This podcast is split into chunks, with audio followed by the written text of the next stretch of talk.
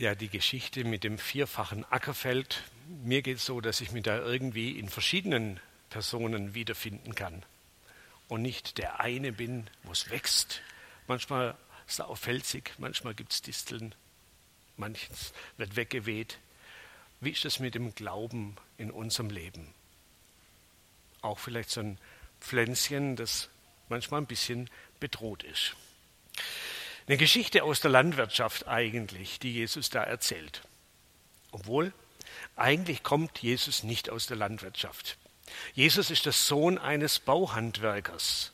Josef war Zimmermann und wahrscheinlich war Jesus auch ein Zimmermann. Manchmal ähm, kommt es auch durch, wenn Jesus Geschichten vom Bauen erzählt. Man soll sein Haus nicht auf den Sand bauen oder man soll sein Leben nicht in den Sand setzen. Ähm, und eine andere Geschichte, wer ein Haus bauen will, der soll vorher mal eine Grobkostenschätzung machen und in seinen Geldbeutel gucken und gucken, ob es überhaupt zahlen kann. Geschichten aus dem Baualltag.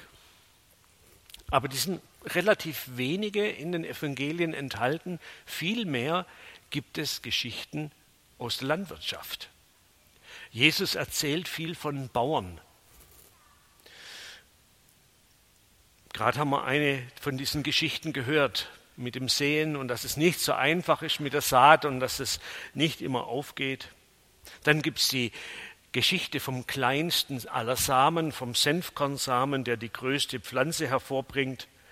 Oder es gibt die Geschichte vom Weinbauer, der Taglöhner braucht, die im Weinberg arbeiten sollen. Oder es gibt diesen Ratschlag, dass wer pflügt, dass der sich bitte nicht umdrehen soll, nach hinten gucken soll, sondern nach vorne gucken soll, damit er die Linie halten kann. Dann erzählt Jesus die Geschichte vom Unkraut unter dem Weizen. Und wahrscheinlich gibt es noch eine ganze Reihe mehr solcher Geschichten von Äckern, von Pflanzen, von Samen, von Ernte. Und immer wieder geht es in diesen Geschichten um das Reich Gottes. Für uns kommen diese Geschichten so ein bisschen retro daher. Kein Wunder.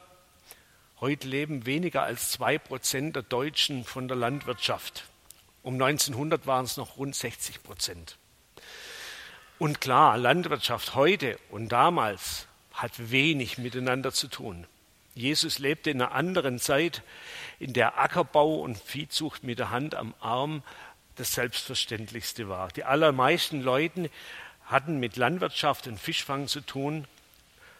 Und Jesus erzählt ihnen Geschichten aus der Landwirtschaft, weil das ihre Welt ist, weil sie sich da auskennen, weil das ihr Alltag ist, weil sie das verstehen. Und mit diesen Geschichten erklärt er ihnen, was ihm wichtig ist, seine Geschichten über Gott und das Reich Gottes. Das ist der eine Grund, warum Jesus so viele landwirtschaftliche Geschichten erzählt. Es gibt noch einen anderen, glaube ich.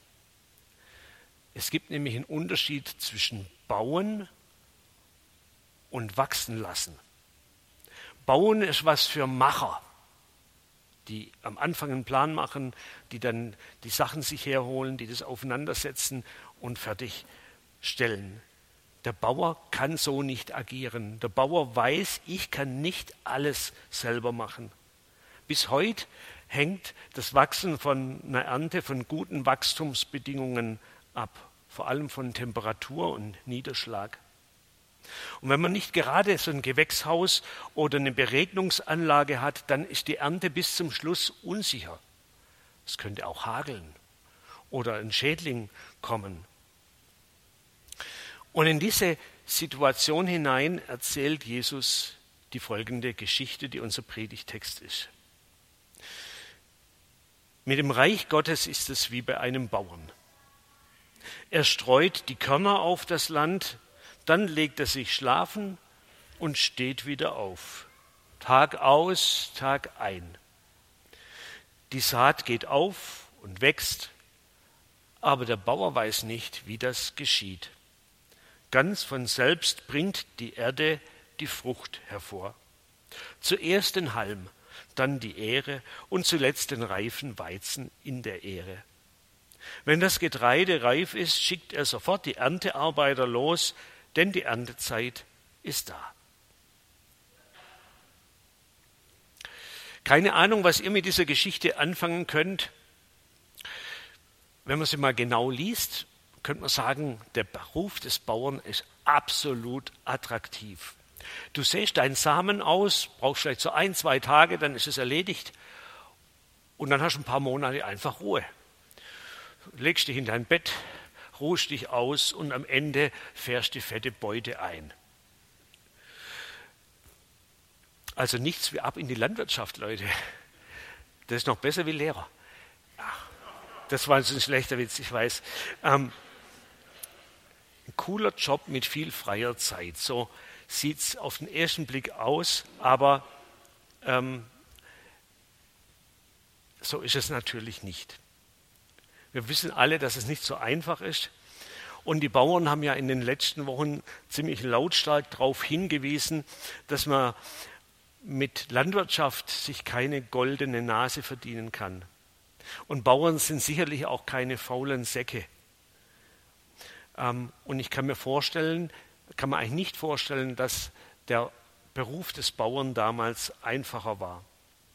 Im Gegenteil wahrscheinlich. Aber was wollte Jesus dann mit dieser Geschichte sagen, wo er das so betont, dieses Ausruhen des Bauern und das Wachsen? Warum erzählt er diese Geschichte? Was können wir heute damit noch anfangen?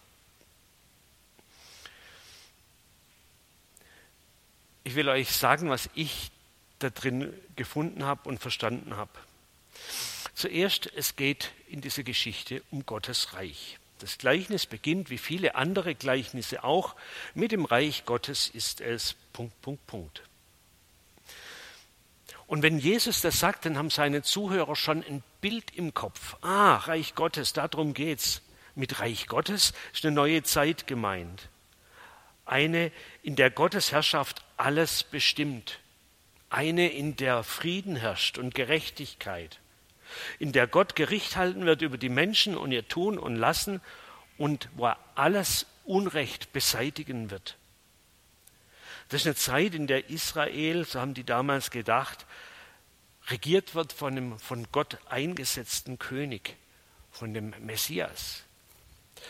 Und viele dachten damals, dass Jesus dieser Messias ist, der das alles macht der neue König, der alles in Ordnung bringt. Und deshalb haben sie sich für ein Leben mit ihm entschieden, sind ihm hinterhergegangen, sind ihm gefolgt, haben vielleicht sogar ihre Familie verlassen, haben alles auf eine Karte gesetzt. Aber dann sind sie alle irgendwie enttäuscht worden. Ja, Jesus predigt und lehrt, er heilt Kranke, Jesus bringt Menschen auf den rechten Weg, er diskutiert mit Schriftgelehrten, aber die Welt bleibt erstmal, wie sie ist.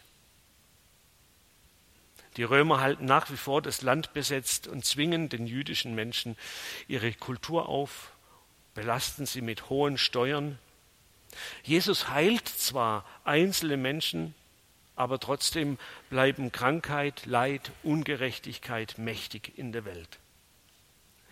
Da müsste doch mehr passieren, da müsste doch Größeres passieren, da muss man doch was tun es muss doch jetzt losgehen und sichtbar werden mit dem anbrechenden Reich Gottes. Ich glaube, diesen ungeduldigen und vielleicht enttäuschten Zuhörern sagt Jesus, wartet mal ab. Es kommt noch was. Die Saat ist in der Erde. Und dort ganz verborgen, dort wächst ganz langsam das Neue. Ihr könnt es nicht beschleunigen. Ihr könnt dieses Reich Gottes auch nicht machen. Aber seid euch sicher, das Reich Gottes wird kommen. Es wird wachsen. Und irgendwann werdet ihr es sehen. Dieses Reich Gottes, der Himmel auf Erden, wenn man so will, ist bis heute nicht da. Jedenfalls nicht so, wie man sich das vorstellt und wie man sich das wünschen würde. Ich glaube, keiner von uns würde sagen, ja, das Reich Gottes, alles klar. Bis heute warten wir als Christen auf dieses Reich Gottes. Bis heute beten wir jeden Sonntag, dein Reich komme, dein Wille geschehe. Wie im Himmel, so auch bitte schön auf Erden. Und wir werden das nachher auch wieder beten. Und wir beten es auch, wenn wir die schlechten Nachrichten hören und uns hilflos fühlen. Nachrichten aus der Ukraine, aus Israel, Palästina, aus dem ganzen Nahen Osten. Und wenn wir wieder eine Statistik hören, vielleicht über Flüchtlingsströme, die zunehmen, oder über die Erderwärmung oder den Klimawandel.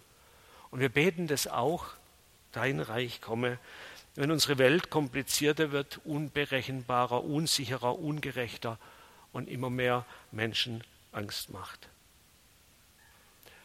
Dann möchte ich diesen schlechten Nachrichten und Zukunftsprognosen und aller Zukunftsangst und allen Weltuntergangsszenarien meinen Glauben, meine Hoffnung, meine Zukunftserwartung entgegenhalten. Das Reich Gottes wird kommen. Gott wird zu Ende führen, was er mit Jesus begonnen hat. Die Welt wird ver verwandelt werden. Die Schuld der Menschen und alles Unrecht, alles Böse wird überwunden werden. Eine neue Ära wird kommen.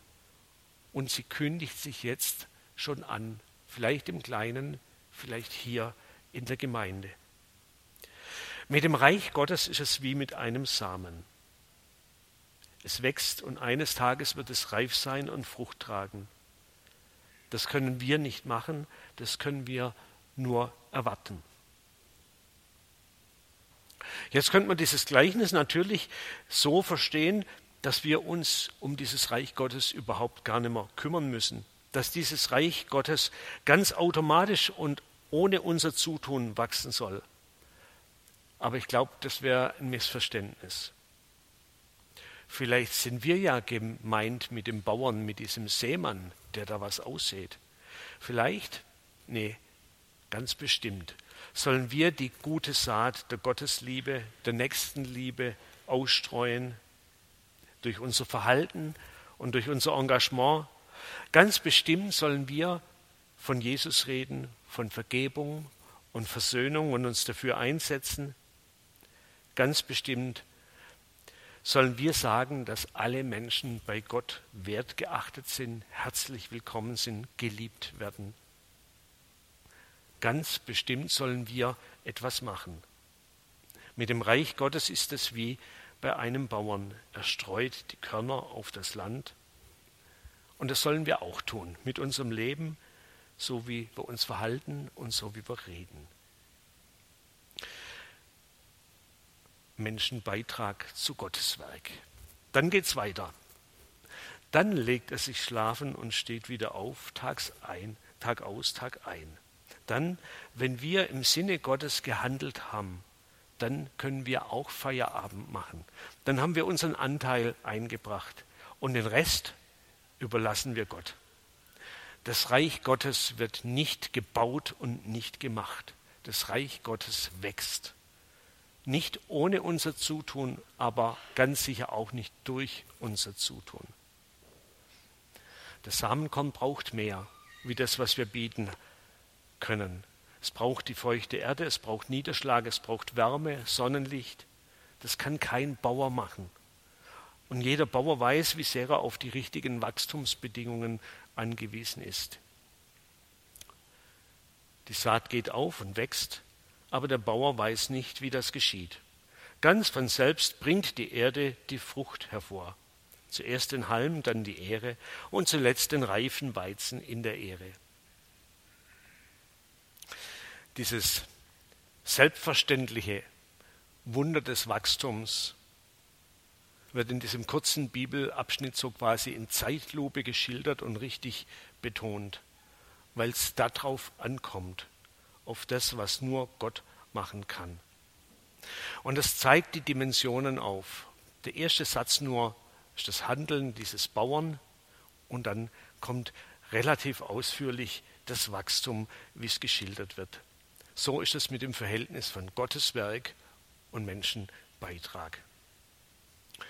Ich bin froh, dass es so betont wird, weil es mich entlastet. Ich muss nicht die Welt retten. Ich muss auch niemanden zum Glauben bringen. Ich muss nicht tun, was nur Gott tun kann. Aber ich darf damit rechnen, dass Gott wirkt und dass etwas Gutes wächst, was über mich hinausgeht. Vorhin haben wir die Geschichte vom vierfachen Ackerfeld gehört. Eine Geschichte über den Glauben, der entsteht bei Menschen. Und dort hat Jesus eine Erfahrung geschildert, die viele nachvollziehen konnten damals. Nicht alles, was ausgesät wird, bringt Frucht. Nicht alle, die eine Predigt hören, nicht alle, die Gott erleben, finden auch zum Glauben. Dass alle, die eine Predigt von Jesus gehört haben oder die er angesprochen hat, ihr Leben verändert hätten und, und gläubig geworden wären, hat Jesus auch nicht erlebt. Und wir werden es auch nicht erleben. Und wir sollten es auch nicht erwarten. Und trotzdem lohnt es sich, sich einzusetzen für Gottes Sache. Denn was auf den fruchtbaren Boden fällt, das bringt hundertfache Frucht. Deswegen lohnt sich's. Wer von euch hat den Newsletter gelesen? Ah, fünfeinhalb. Ähm, da habe ich das auch schon geschrieben. Die Kirchenaustrittsrate steigt bei uns, die Kirchenbänke leeren sich immer mehr. Innerkirchlich geht es zurzeit hauptsächlich um Stellenabbau, um Reduzierung von Gebäudebestand, um Zusammenlegung von Gemeinden. Es wird in vielen Kirchen in den nächsten Jahren nicht mehr jeden Sonntag einen Gottesdienst geben können. Auch deswegen, weil es immer weniger Theologiestudierende und Pfarrer gibt. Die Kirche richtet sich darauf ein, kleiner zu werden. In dieser Woche war ich auf einer Tagung und dort hat ein Marketingfachmann gesagt, die Kirche kann maximal noch vier Prozent der deutschen Bevölkerung erreichen. Also die große Zeit des Christentums ist vorüber. Wir erleben eine Phase der Entkirchlichung. Und in manchen kirchlichen Kreisen, da hört man nur noch Sätze, in denen die Worte früher war alles besser oder noch können wir das tun oder das werden wir nicht mehr haben, vorkommen. Und da macht sich so eine depressive Stimmung breit, Hoffnungslosigkeit. Wir sind die Letzten, wer macht das Licht aus? Ich freue mich, dass in diese Situation rein dieser Bibeltext auftaucht. Dieser Bibeltext ist nämlich ein Hoffnungstext. Unsere Aufgabe wird es weiterhin sein, mit unserem Tun und mit unserem Reden das Evangelium in die Welt hinein zu streuen. Und dann ist Gott dran. Und dann können wir uns auf Gott verlassen. Und er wird Menschenherzen berühren. Und er wird Weltgeschichte verändern. Menschen werden auch morgen und übermorgen zum Glauben kommen. Und das Reich Gottes wird weiter wachsen, weil Gott wirkt. Und irgendwann ist Erntezeit. Irgendwann wird dieses anfängliche, wachsende Gottesreich in Vollendung da sein. Amen. Wir wollen jetzt Gott loben mit einigen Liedern. Das erste Lied, ähm, Ins Wasser fällt ein Stein, schildert auch nochmal diese Geschichte des Wachstums. Ne? Da wird ein Stein ins Wasser geworfen und zieht weite Kreise. Ähm, und so ist es auch mit Gottes Wort. Und wenn der Glaube sich ausbreitet, dann wächst da was.